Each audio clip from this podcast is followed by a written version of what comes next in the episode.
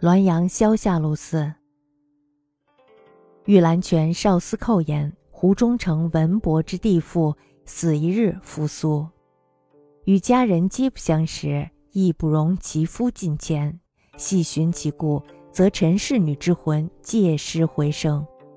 问所居，相去仅数十里。乎其亲属至，皆历历相识。女不肯留胡氏。胡氏持镜时自照，见形容皆非，乃无奈与胡为夫妇。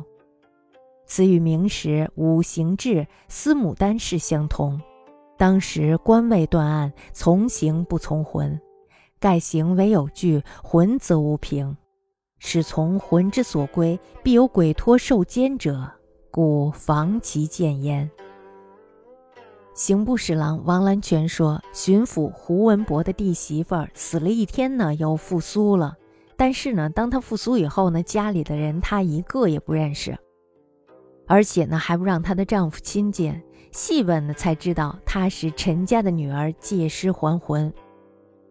那么问他住处呢，说离这里仅数十里。于是呢，就找来了他的亲属。这时候呢，他是一一都可以相认。”这个女孩她不肯留在胡家，那么胡家人呢就拿镜子给她照。这时候她一照镜子，就发现自己的相貌呀已经完全变了。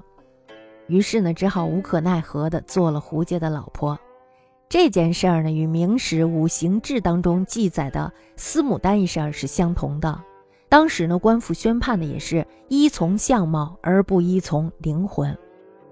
为什么呀？就是因为相貌是实在的，而灵魂呢却是虚无的。假如说依托灵魂来判断归属，必然呢有假托的人借机实施奸计，所以呢要防范后来有人使坏。那么这也就是咱们常说的眼见为实。那么但是这件事要是搁给现在的话，想必两个人是可以离婚的，因为如果灵魂要是不切合的话，那么肯定日后夫妻生活会出现问题。这样呢，其实离婚是迟早的事情，但是呢，要在古代的话，肯定是三从四德，是吧？必须要在夫家待着。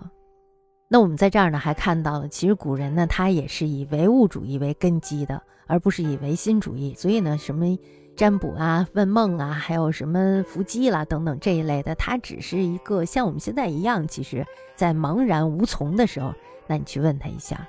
其实我有时候觉得，像比如说像占卜呀什么的，这可能是一种更多的心理上的治疗，或者是心理上的引导。那么主要的要是断案呀或者什么的，还是唯物的，还是凭证据的。